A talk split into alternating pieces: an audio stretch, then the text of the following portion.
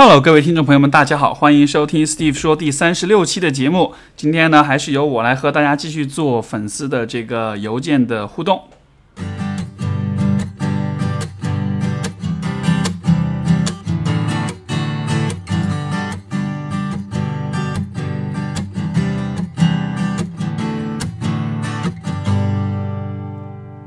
OK，我们今天收到的第一封信是来自陆，他说。呃，我男神跟我说，喜欢的不一定合适，适合的不一定在一起，在一起的点点点这样一句话。然后这个路表示说对这句话感到困惑，就说是为什么是这样子的呢？然后他说这个呃，最后在一起的最后那个人是喜欢在一起的多过当初最喜欢的那个，还是说他和别人在一起，可喜欢是喜欢，在一起是在一起？喜欢和在一起不是一个概念。哎呀，你看我，我读你这个信，我都读的有点绕进去了哈。如果是后者，我会有点伤心。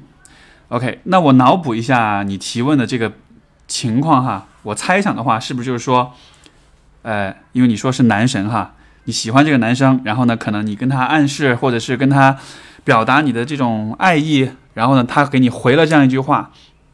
然后你可能有点搞不清楚，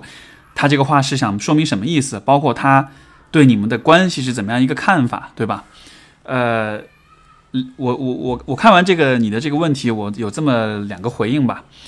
第一个就是说，啊，我其实很讨厌男神或者女神这样的说法。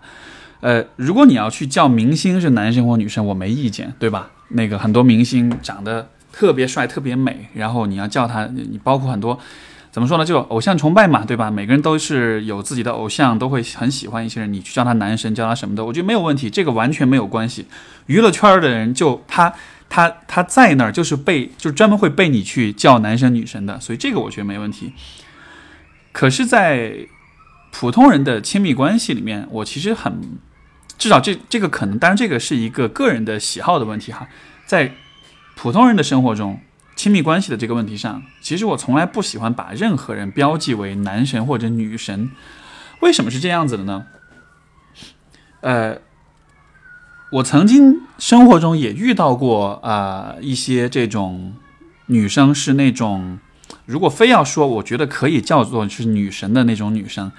外表也好，或者是气质也好，就是这种至少看上去会让人觉得哇塞，女神就是那种感觉，对吧？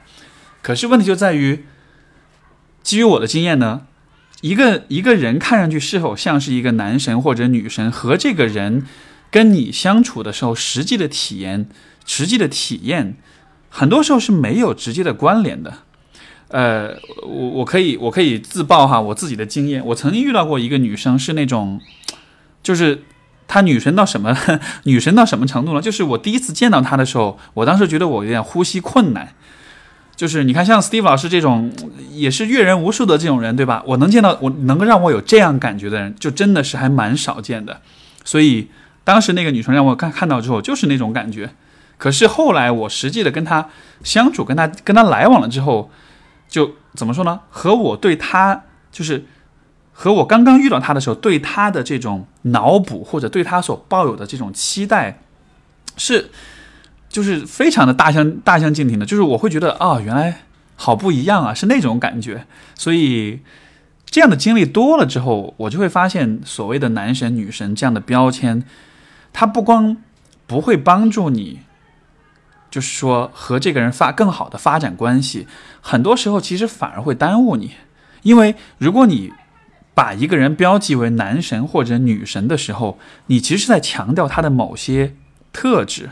对吧？你想想看，我们会把什么人叫做男神或者女神？首先，首创首当其冲，那肯定就是外表，对吧？然后脸、身材、身高，然后可能是他的衣装打扮，可能是他的这个呃，比如说你从他的外表的装扮看出来他的这个经济的实力、他的社会地位，对吧？然后可能才是一些他的，包括然后接下去可能是他的才华，可能是他的这个头脑。然后再，然后最后再是一些比较内在的东西。所以，当你把一个人标记为男神或者女神的时候，你其实是在自己误导自己，去偏重于看到对方那些外表的那些浅显的东西，而忽略就是说两个人在一起相处实际的体验是怎么样的？很多时候其实，呃，虽然外表也重要吧，就是两个人在一起相处，对吧？但是这他但是外表不是唯一的决定的因素。所以说，如果是换作是我的话，就是我个人的一个经验，我可以跟你分享，就是我看到那种我可能会觉得哎呦特别男 哎特别女神的这种人的话，我其实反而我我其实反而会有所保留，就是说呃。因为你想啊，从就从我个人的角度，首先，如果这这个女生长得特别特别漂亮，她就是特别的这个呃特别美，或者外表特别的特别的这种呃呃像女神一样的，我跟她在一起相处，我我自己会有压力，我自己会感到不自在，对吧？因为我在她面前没办法很放松，然后可能会比较在乎，比如说对方对我的看法啊或者什么的。然后第二个方面就是，呃。我可能也会更过多的看到，就是他的外表的这个东西，对于他这个人内在是否真的去，这个怎么说呢？我觉得这可能这也是算是人性的一个弱点吧。就是当我们看到好看的，尤其是那种，呃，可能好看到我们可能在单纯在外表上，我们可能有点攀不上的，对吧？这种遇到这样的人的时候，我们多多少都会变得有一点点，说难听点叫跪舔吧。说好听一点，叫做这个放低姿态吧，对吧？但是这样一种姿态，我我觉得并不是一种让人很舒服的一种相处的相处的姿态，因为呃，包括就是说，因为包括就说，两个人如果真的在一起相处的话，你带着这样一种心态走进关系，你其实会很失衡的，因为你会在某些方面，就是说可能比较呃顺着对方，比较这个宠着对方，但是另一方面你会。你是知道的，就是这样的关系当中，你自己得到的，除了就是除了就是这种对方外表给你带来的这种虚荣心的满足以外，你在关系上，你在两个人的相处上，你是否真的有得到那种很实在的那种两个人相爱、相互在乎、相互支持、体贴的那种感觉？我觉得这真的就不一定了。所以说，男神女神这种事，我觉得娱乐圈这个为了造星，为了利于传播，可能发明出各种各样的这样这种很俏皮的标签。呃，来来，呃，用这种标签来标记这些明星们，然后这样子的话，你就可以不不不注意到这些明星们的文化水平或者他们的内涵，对吧？一个一个小鲜肉包装一下变成男神了，然后大家都喜欢他的外表了。至于他这个人认识几个字，能能说点说出点什么有道理的话来，就不一定了。因为这就是娱乐圈希望你看到的，对吧？用用肤浅的外在的东西来吸引你，然后吸引接下去吸引了之后，接下去的事情就是消费，就是这个传播。所以这个是以我觉得很简单粗暴的一个逻辑。所以说，男神女神这样的标签，我觉得特别不适合运用在这个啊，就是普通人的这种情感交往当中。呃，然后这是这封信我看到之后的第一个想法。第二个想法就是，你看，因为你给我写这个信，我在那读，我自己都读绕了，我就特别想说，这个男生他跟你玩什么文字游戏呢？就说，我会觉得，如果这怎么说呢？如果一个人他喜欢你，他会跟你玩这个文字游戏吗？他会跟你绕这么多的东西吗？我们假设，如果这个这个人他是真的是蛮喜欢你的，就是这样的情况下，可能他会迫不及待的让你知道他的这种喜欢吧。他可能不会用这种模棱两可的这种文字游戏来，因为就是说这样的很绕的这种话，这种很含糊其辞的表达方式，是有可能带来风险的，对吧？因为它很模糊，所以说呢，就可以有不同的角度去理解，也就意味着有可能你是你会从消极的角度去理解，这样子的话是是会伤害到你们的关系的。而如果一个人他真的很在乎你们的关系的话，他是不会刻意给你这种。脑补空间，或者说这种，呃，你靠你自己的角度去解释的这种可能性的，他肯定会比较直白的让你知道他的想法是怎么样子的。所以说，如果刚才我的我的推测是对的，就是说你喜欢这个人，你跟他表达你的好感，他给你回这样一段话，我觉得只能说明一个什么道理呢？就是他是在推远你，或者说他是在跟你保持距离，他并没有太大的兴趣，愿意和你进一步的。推进进一步的，就是说更靠近、更了解一些，对吧？因为这种话本身说出来就是有点 挺不近人情的。然后这个，反正他肯定不是在想要和你拉近关系吧。所以说，看到这样的话之后，我会觉得，这是玩这个文字游戏的一个意图。至于这个话本身是什么意思，我就更不建议或者说不鼓励你，就是太多的去钻这个字面意思。为什么呢？我们其实你看，平时很多时候我们去谈探讨情感问题的时候，这其实是我一个观察，因为因为我因为职业的缘故，很多人跟我在一起就会也喜欢聊感情的问题，包括一群人在一起的时候，大家也喜欢，就是说借着问我的工作的时候去谈到一些这个感情的观念的问题。可是我经常会有的一个观察就是，这种理念的观念的探讨，很多时候其实没有太大意义。为什么呢？因为，因为比如说我们刚才就是你刚才说的这个，你邮件里这个话哈，喜欢的不一定合适，合适合的，呃，喜欢的不一定适合，适合的不一定在一起。喜欢是什么？适合是什么？在一起又是什么？其实每一个人的定义都是不一样的，每一个人对于这三个词可能都会有不同的见解和理解，也就意味着，当我们一群人或者是你跟他在探讨这个话的时候。很有可能你们两个说的都不是同样一件事情。如果真的是要在逻辑上很严谨的去探讨的话，前提是你们必须先定义清楚喜欢什么是喜欢，什么是适合，什么是在一起。那如果你真的要去定义的话，这又会有另外一个问题，就是亲密关系中的很多问题其实是很模糊的，是没办法定义的，对吧？什么是喜欢？这个怎么定义呢？是怎么衡量呢？其实没有客观标准，对吧？什么是在一起？在一起这个呃怎么样算在一起？你其实没办法。得到一个很清晰的一个边界，很明确的这样一个定义，所以说这种这也是为什么呃，去去抠这种去玩这种文字游戏，在我看来没有太大的意义，因为它并不能够让两个人更多的了解彼此。如果真的要了解彼此的内心，我觉得最更好的方式是去谈一谈我们的关系，而不是说我和你站在一个疏离的角度去谈一谈感情这个东西。你懂我意思吧？你得需要把你和对方放在这个关系里，对吧？这样子的话，才我们才能从一个个人的角度，带着自己的这种参与感，带着自己的这种我，我们现在谈的是我们的关系，这样一种直接的正面的方式去去探讨。这样子的话，谈出来的东西，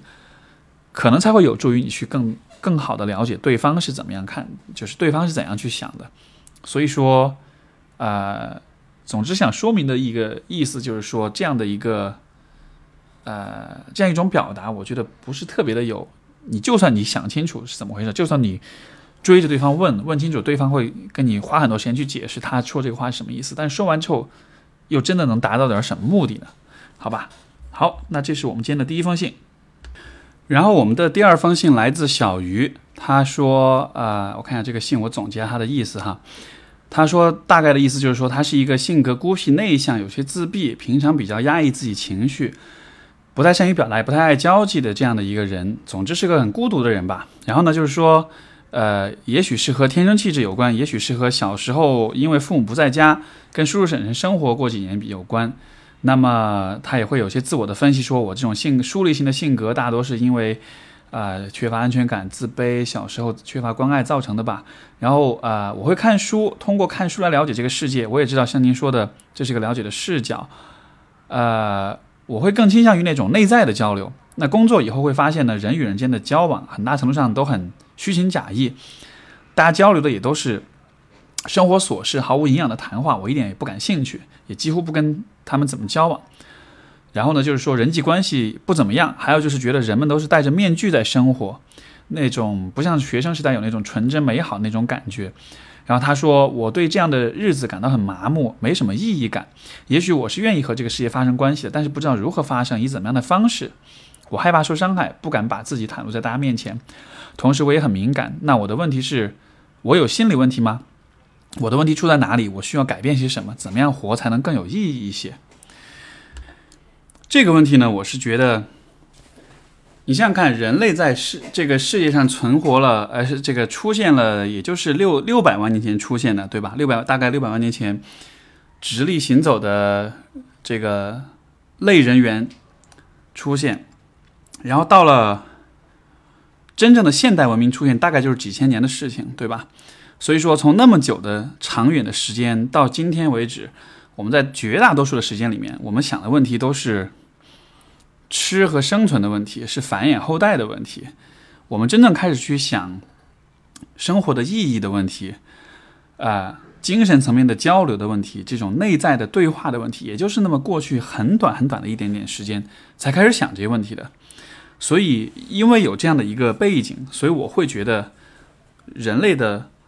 文化也好，思考也好啊，我们的这种观念跟想法也好，这个发展其实还处在一个，就是我们其实并没有那么长。虽然就是从一个从我们每一个人个体的角度来说哈，你看已经几千年了，这是很长的时间。但是你从整个人类的存在来说，这并不是一个特别长的时间，也就意味着，就说，也就意味着，我们所有的这些每一个社会的成员，总体来说，我们作为一个物种，作为一个群体，我们对于很多问题的思考，其实还并没有那么的深入，包括就是愿意去思考这些问题的人的这个数量，也许还并没有那么的多，因为事实上，你看，比如像在中国。有这样思考的人，可能主要都集中在，比如说大城市里面，主要都集中在受教育程度比较高的人里面，对吧？还有很多很多的人，他们可能不会想这么多问题，他们可能不会有这么多的这种深刻的反思跟这种内省。那么，因为有这样的一个，我不能说是现实啊，这只是我的一种感知和一种一种认识。那么，因为我带着这样一种视角来看待社会、看待周围的人的话，我就会觉得那种。在乎、喜欢阅读、喜欢深层次的交流的这种人，因为我自己也是这样的一个人。然后我会觉得，如果你也是这样的人的话，那么你会体会到的那种孤立和孤独的感觉，是一个一种必然。我会觉得，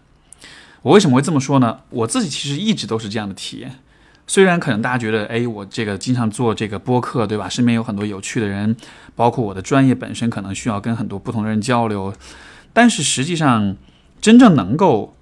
深刻的去对话、去聊的人，从一直以来都我都觉得没有特别的多。就是你你说你觉得周围的人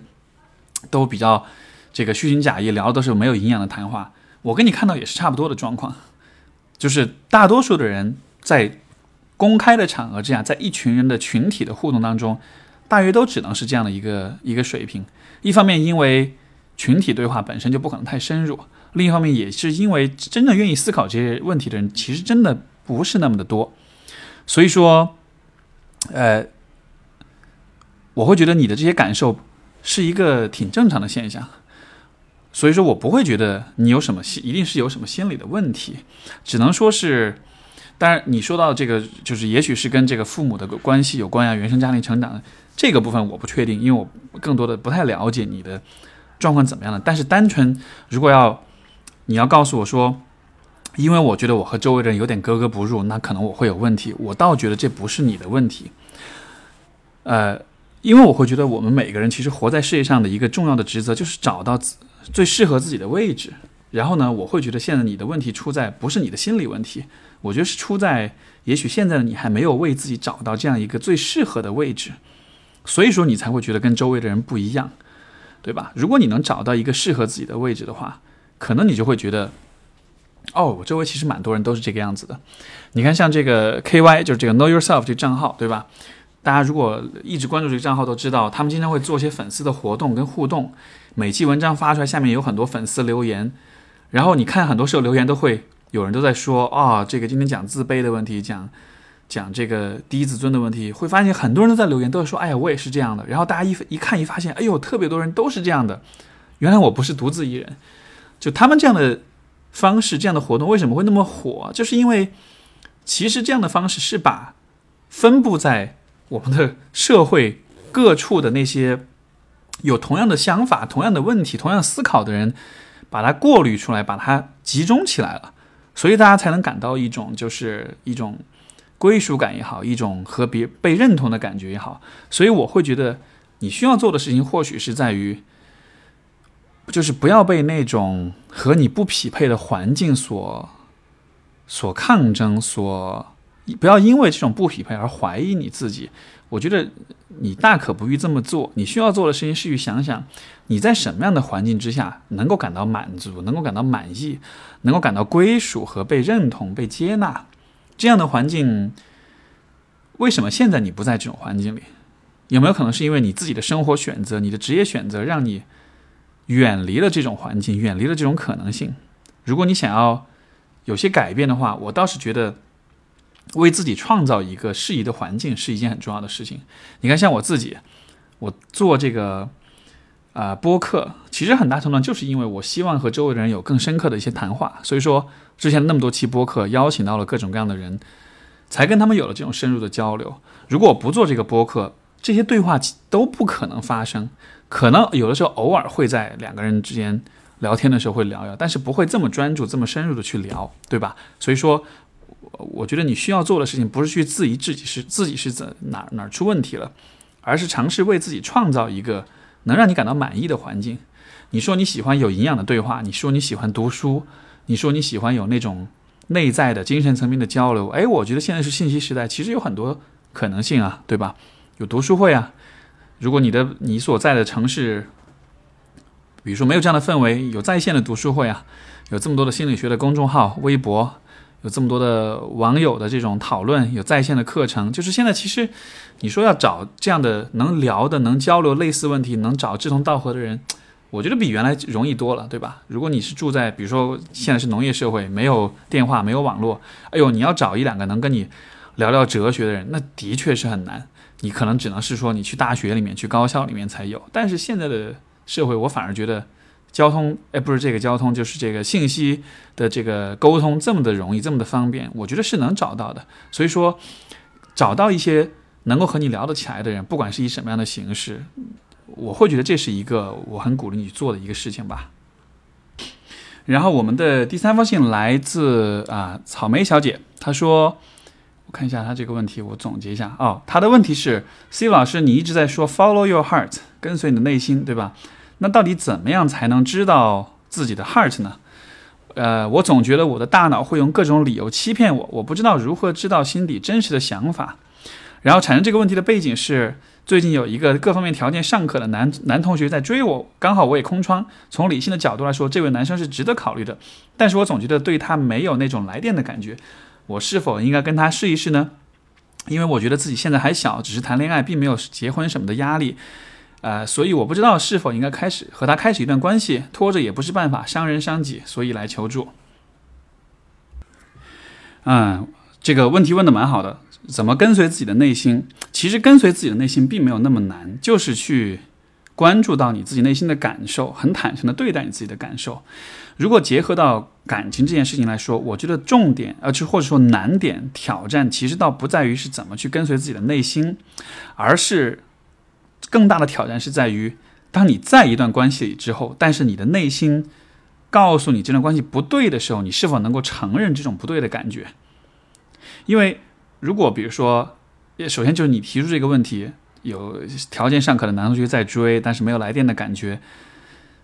我个人是觉得，如果没有来电的感觉，那就不要在一起啊。就是这。其实，其实这个问题或许你自己也知道，对吧？没有来电的感觉，这个和所谓的 follow your heart 的这种这样的一个原则，已经是有点违背了，对吧？因为你希望的是，你既然提到来电，那么说明你是渴望两个人的关系里是有那种心动的那种冲动的感觉的。如果没有的话，那只能说明这个关系也许不是那么的呃符合你的期待。但是我觉得这个问题，就是你提出这个问题，重点倒不在于是你要不要和他谈恋爱，因为。说实话，你要谈也无所谓，也不是说谈了就一定有什么多大的错，也不至于什么伤人伤己，我觉得都不至于。呃，你看，你说你是大二女生对吧？大学时代没关系，多谈一下就好了，就是多多谈点恋爱是好事情。我觉得恋爱谈的多一些，其实，呃，你对于你自己在关系里的喜好，你对于你自己，就是对别人的这种判断和这种啊啊了解的能力。你才有个底，因为我我记得是呃上个星期我刚好跟一个我一个来访者聊到这个话题哈，就是因为他刚刚是从一段关恋情当中走出来，我们就在说，其实这个关系刚开始的时候，他其实对对方是有一些感觉，觉得哎呀这个人有些方面我不是让我觉得不是太舒服，让我觉得有点不是特别的喜欢，但是呢，因为当时就其他的原因对吧，这个两个人就就还是进入这个关系了，但是这种。让他觉得不太舒服的这些小感觉，到了后来还一直存在，以至于最后分手的时候，就刚好是因为最开始的这些小感觉不对的小感觉，啊，所所造成的。所以说，这个分手我这个来访者告诉我，他说，其实这个分手给他很大的启发，就是他其实帮助这个分手的体验，帮助他确认了他自己的那些感受，那些感受不是空穴来风的，是有原因，是有道理的。所以说，现在这个追你的这个男生，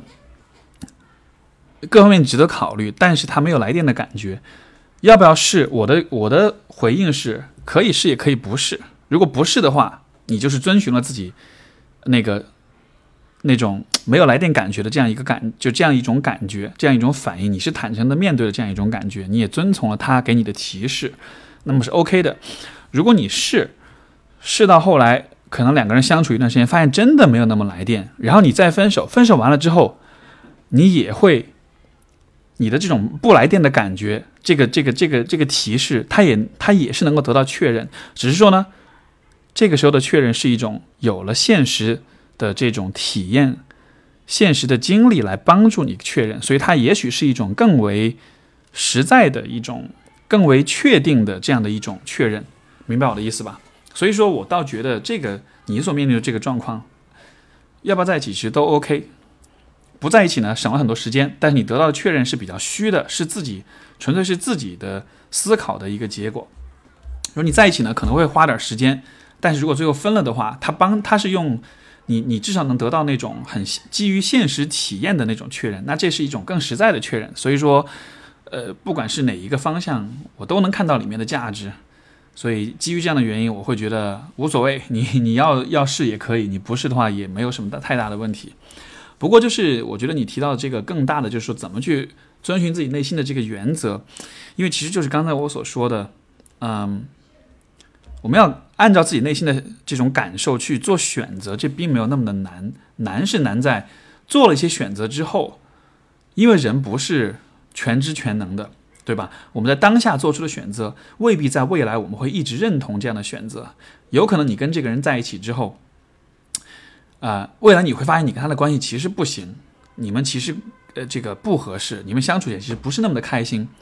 但是在这样的情况之下，你有多大的勇气去？坦诚的面对自己的不开心和自己的不满足的感觉，你因为因为我我因为我的咨询当中看到的很多的状况就是，其实两个人关系就不合适，但是呢，有些有些人他就不敢去面对，他不敢去承认这一点，他不愿意承认这个关系我选错了，他不愿意分手，因为分手太痛苦了，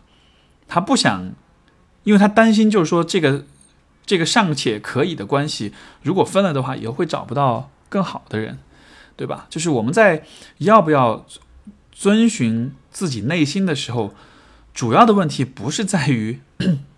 我们怎么去找到、怎么去知道什么是自己的内心的感受，而是在于我们当我们试图去遵循内心的时候，会有很多的因素来阻止我们。这些阻止的因素往往又是来自于我们内心，是我们自己的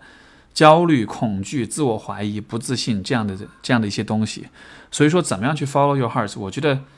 你内心的感受，你就去听就好了。至于那些阻碍你的那些其他的那些想法跟感受，你得去处理这些东西才行，对吧？如果你在一段错错误的关系里拔不出来，你害怕未来找不到更好的伴侣的话，那么问题，那么你就得去处理这个对未来的不确定性的这种焦虑和恐惧。如果你觉得，比如说跟一个人，呃，呃，在一段错误的，在一段这个其实不合适的关系里，但是你可能觉得。不想伤害到对方，不想伤害到自己，那么你得处理你自己的那种潜在的那种负罪感、那种愧疚感，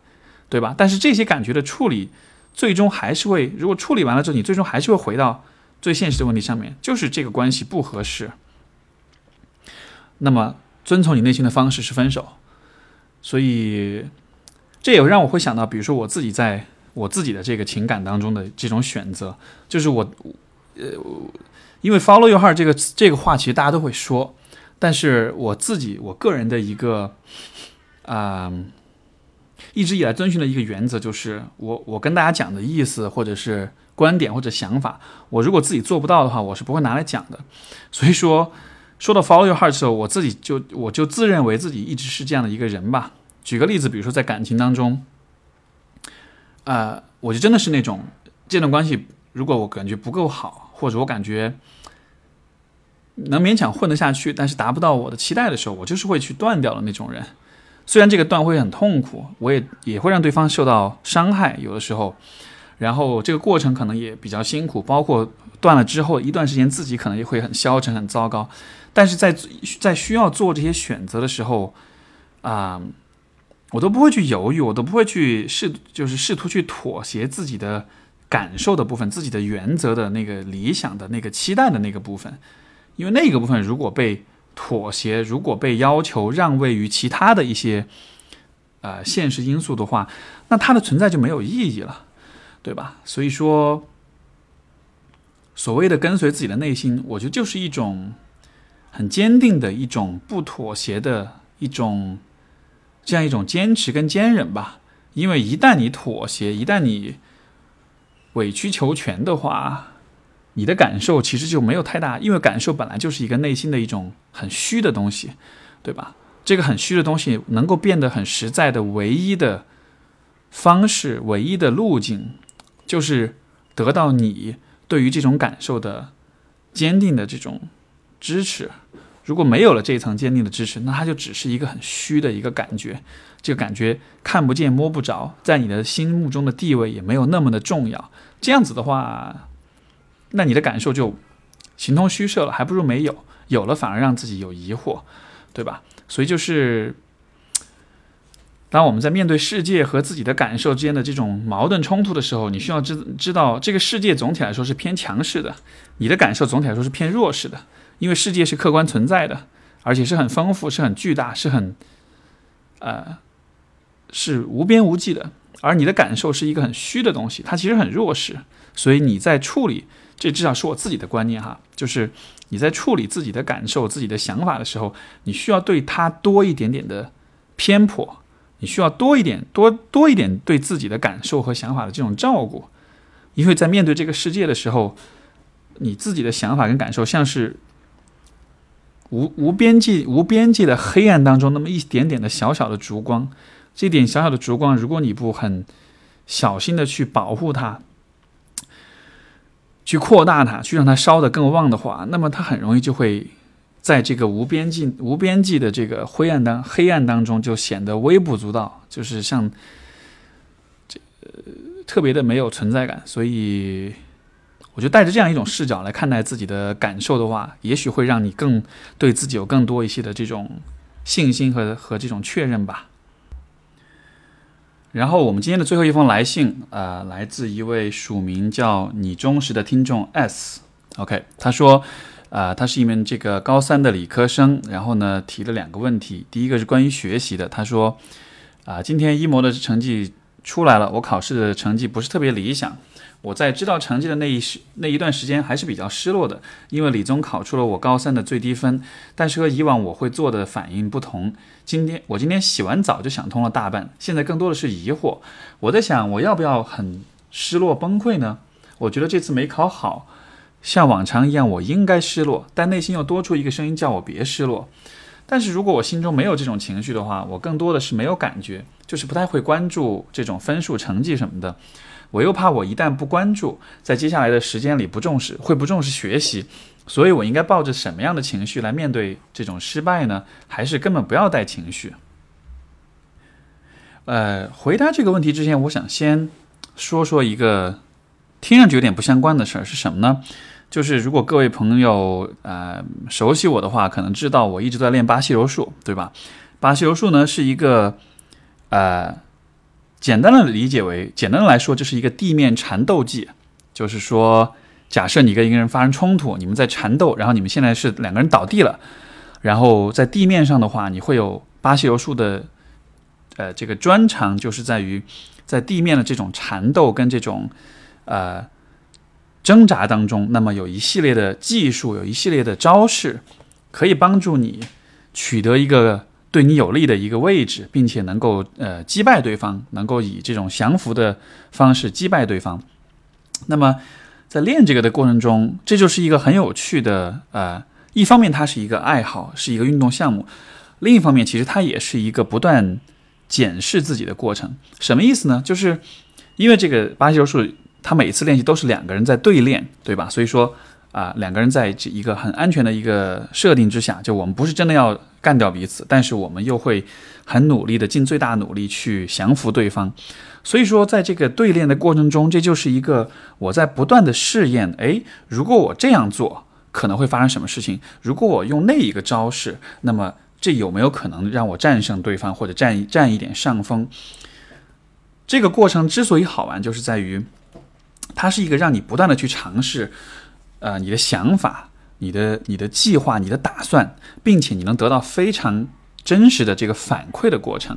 那呃，类似这样的这种感觉，我觉得可能在很多的运动项目里面都会有，就是你在运动、你在尝试的过程中。你会慢慢的发现，如果我做了这样的事情或者那样的事情，会带来什么样的一个结果？包括我猜，因为因为我自己就是说，可能棋牌类、益智类的这种游戏我玩的比较少哈，可能这个智商不够，呃，所以，但是我想，可能下棋也是类似的感觉吧，就是那种啊，不断的去尝试和呃反馈，然后再纠正自己，再优化自己这样一个过程。我为什么会说到这一点呢？就是因为在人的成长过程中。我们的情绪，我们内心的情感的反应，其实也是有这样的一个过程的。就是人生下来的话，这个可能会有一些天生的内在的情绪，但是更细腻的一些，对于很多事情、对于很多人、很多事物的这种情绪反应，这其实是一个需要我们去尝试，然后再去内省、去观察、再去总结、再去呃做结论的这样一个过程。所以说，呃，你看，就像上一次的节目，我有提到，就是小孩子会实验，当小孩子的语言发展过程中，他们会去，呃，尝试着去使用一些词汇或者是一些表达方式，有的时候他们的表达方式或者词汇的使用。会显得不是那么的合乎那个语境，对吧？但是没有关系，这只是他在尝试而已。这种尝试并不能代表就永远都能对。但是如果没有这种尝试的话，你可能就永远没办法知道到底什么情况下说什么样的话是合适的，对吧？所以说，当你提出就是你要以怎么样的一个情绪来面对这个成绩的时候，我会觉得其实这就是你的一个尝试的过程。呃。当你看到你的成绩是最低分的时候，这个时候你的疑惑，就你这个提法，你说我在想我要不要很失落崩溃呢？我应该失落，就似乎就是似乎好像是你有一个外在的一个期待或者标准在告诉你你应该是这个样子的，对吧？但是是是谁或者是是什么人是什么事情让你觉得你应该失落呢？呃。因为你看，我刚才讲的这个例子，巴西柔术也好，下棋也好，任何的运动也好，你做任何事情，你尝试任何的招数，原因都是在于，就是是没有人告诉你应该怎样去做的，都是你自己在尝试，对吧？你尝试了之后，如果成功了，那是你自己的，呃，这个是你自己的成就；如果失败，那是你自己的责任。所以说，同样的道理，就是为什么情绪的反应和体验，你需要去参考一些好像是预设好的一些。啊，这种标准或者是呃，就标准答案呢？那么，当然我理解，其实我这样的疑问，我呃，就怎么说呢？就是你所处这个位置，我其实很理解。为什么呢？以前我在上学、上这个中学的时候，上高中的时候，其实也是非常相似的感觉。就好像学的不好，你就必须得有羞耻感，就必须得有自责，必须得有某些特定的情感。但是，不是因为你真的发自内心的是这种反应，只是因为老师要求你。你考得不好，你要自责，你要检讨，对吧？呃，在在这样的一个特定的环境之下，我理解这样的现象的存在。可是，如果我们从人的角度来说，我其实特别特别的不喜欢，我也特别特别的呃抗拒这样一种啊由别人来告诉我我应该有什么样的感受这样的一件事情。所以说，我会觉得你作为一个学生的话啊。你可以让老师教你知识，你可以让老师教你呃学习方法，可以让老师教你应试技巧。但是我会鼓励你记住这一点，就是永远不要让任何人来教你你应该怎样去感受，因为感受这个东西是应该完全是由你自己所拥有的。如果你不确定你的感受，那么你就去尝试。比如说在这个情况之下，你说你内心多出一个声音教你别别失落，对吧？我猜想这个声音或许才是你真实的声音。也许你的真实的是想法是我其实根本不 care，我根本不在乎这个分数什么的，我在乎还不是因为父母和老师让要求我在乎。但是你自己内心的感觉，如果是你没有那么在乎的话，没有关系啊，那这就是你的感受。至于这种感受会带来什么样的一些问题，比如说有没有可能接下来会不重视学下什么，没有关系。如果会带来这样的这种呃呃结果或者反应，那我们再想办法，对吧？如果不能通过自己的感受的部分来激励自己学习，那么有没有什么其他的方式来激励？或者说这个时候需要调动一些你的自控力、你的毅力、你的自我激励怎么样的？但是我会觉得要怎么样去感受，要对。没有考好这件事情有怎么样的情绪反应？这应该是一个你对自己绝对坦诚的过程。所以说，当我看到你的这个提问的时候，包括你来问我，我应该抱着什么样的情绪来对待这种失败？你知道吗？没有任何人有资格告诉你你应该抱任何的抱什么样的情绪来对待这种失败。只有你自己，只有你自己有权利、有资格来决定、来选择你要带着什么样的情绪来面对这个问题。这个其实有点让我想起我上面前面回答的那个问题，就是后面我打的那个比方，就是人的内心的想法跟感受，就是我们的内在世界和外在世界相比，其实外在世界其实是很强大的，对吧？它的它很丰富、很多样化，而且有很多的人、有很多的事、有很多的诱惑、有很多的压力。内在世界如果我们不去重视它的话，就会失衡，我们就会完全迷失在外在外部世界里面。对我们自己内心的想法跟感受，对我们自己内在世界的这种了解跟关注，如果不够的话，呃，我觉得这就会出现一个内外的失衡吧。所以说，呃，这个这位读者提出这个问题，我觉得当他问我说应该抱什么样的情绪来面对失败的时候，我会觉得这或许就是某种，这一定程度上就是一种失衡吧。但是也没有关系，这不是世界的终点，就是。我觉得我我觉得这样一个观点，不知道你会怎么样看吧？反正是我站在一个算是过来人的角度吧，我会给你有这样的建议，因为我也蛮知道的，学校里面的教育那种风格是什么样子的，大家都会告诉你你应该怎么样，不应该怎么样。呃，我想起这个以前小学的时候有一次语文课，然后有一个同学写了一篇呃作文，然后呢挺煽情的那种的，完了之后老师来拿来念念念完了之后。大概意思就是说，这个写的很好，很感人，催人泪下什么的。结果，就有些同学就开始流，就是一边念就一边在开始流泪。到了后来，几乎所有人都开始流，都开始哭了。然后当时我就觉得，这个有这么感人吗？我当时的真实的情绪反应是无感，我不觉得有多么感人。但是就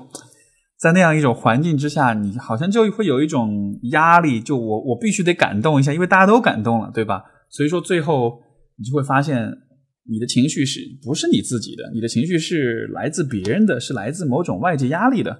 然后我当时就觉得那个体验挺蠢的。后来我也一直记得这段经历，一直在提醒我自己，就是啊，从来不会让任何人来告诉我我应该有怎样的感受。然后啊，这位朋友提出的第二个问题是关于性向。他说，我高二的时候就坚定的认为我是同性恋，也有也有过男朋友，但是到了高三我就没那么确定了。我觉得我是双性恋。呃，然后这个以前有喜欢过一个外班的男生，呃，然后现但是对他也不太有感觉了，然后现在又喜欢上一个女生，这个阶段的喜欢，这种想恋爱的喜欢是排他性的，就是依旧可以被其他男生所吸引，但是呢，只是对这个女生喜欢。然后他说，我觉得男女性吸引，男女性性吸引我的方面有差异，我自己说不清楚在什么地方，可能对于男生更多是精神上的喜欢和是身体上的冲动。对于女生，我大多是精神上的喜欢，真要说身体上没冲动也不对，所以我现在的情况算是算是渣男吗？算是双性恋吗？感觉这样不是特别好。这个我不是性学这个方面的专家哈，所以我不看不太敢去判断说这个你的性向到底是什么，或者说这个联系到我上一个回答也是这样的，就是不要让任何人来帮你确定你的性向是什么。呃，一方面因为可能。年纪比较轻，所以说你对你的情感和性方面的这种经验也许还有限，所以你对自己到底喜欢什么、不喜欢什么，也许还不是那么的确定，对吧？这就相当于是我们会喜欢什么样的人，在高三、高二、高三的时候就能搞清楚，这可能是很困难的事情吧？我想这样的问题的回答，你会喜欢什么样的人，包括你会喜欢什么性别的人，这可能是一个需要花相当的时间甚至可能是好几年，甚至可能是十好几年，你才能够搞清楚的一个问题。所以，也许现在暂时先不着急去给自己下一个定论吧。另外一方面，你说这算是渣男吗？我觉得，OK，这个我倒是想说说看啊，怎么样避免做一个所谓就是渣男或者渣女的这个问题。我的理解当中，所谓的渣，其实就是说这个人是他在关系交往当中具有欺骗的行为。对吧？就是啊，比如说我这个呃呃，如果我是一个已婚的人，然后但是我跟我的交往的情人的对象说我是是单身的，然后这个可能就算渣了，对吧？就渣男这个概念，大家的定义可能会不同，但是从我的我自己的角度来说，我觉得一个比较简单的判断的方式就是你是否有欺骗行为。所以说要避免自己做渣男，尤其是在你这样的一种你的性向、你的喜好不是那么确定的情况之下。要避免自己做一个所谓的渣男的话，我觉得最好的方式就是跟你交往的对象坦诚，让他知道你的状况，让他知道你现在所处的这个阶段，你的感受，然后这样一种比较透明的方式去面对对方。因为当你坦诚了这一切之后，就是坦诚其实是在给对方一个机会去做选择，对吧？欺骗的恶就在于你是没有给对方做选择，你是误导着对方选择了一个对你有利的。呃，一个一个一个一个选项，但是坦诚的话呢，你就是把这个选择的这个自由交给了对方，由他来判断。那么，当你坦诚了之后，有可能对方会不选择你，也有可能对方会选择你。那不管这个选择最后是有利于你的，还是不利于你的，但至少你给了对方这样一个选择的权利和自由。这样的情况下，我觉得就就你就避免了自己成为一个渣男。所以说，呃。这可能是我对你这个问题的一个回应。还有你说算，你说这个算不算是呃双性恋？我觉得其实也也也不一定吧。因为关于性向的这个探讨，其实也是有争议的。对于有也这个在性学的这个研究当中，有一些的观，有些人的观点会认为性向就是由这个呃性吸引来决定的。但是也有另外一部分人的观点是认为性向是呃不光是由性吸引决定，也是由你是否愿意和你你你是愿意和。同性还是异性去建立、去进入那种亲密关系，去有深刻的连接。那么一种是呃注重用性向来判，用这个性吸引来判断；另一种是注重用这种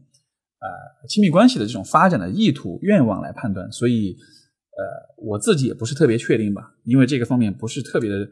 擅长，呃没有积累到足够的知识来回答这个问题，所以说我暂时只能先讲这么多。好的，以上呢就是我们今天的所有的读者来信了。那非常感谢各位朋友提出的问题，非常的棒，非常有趣。然后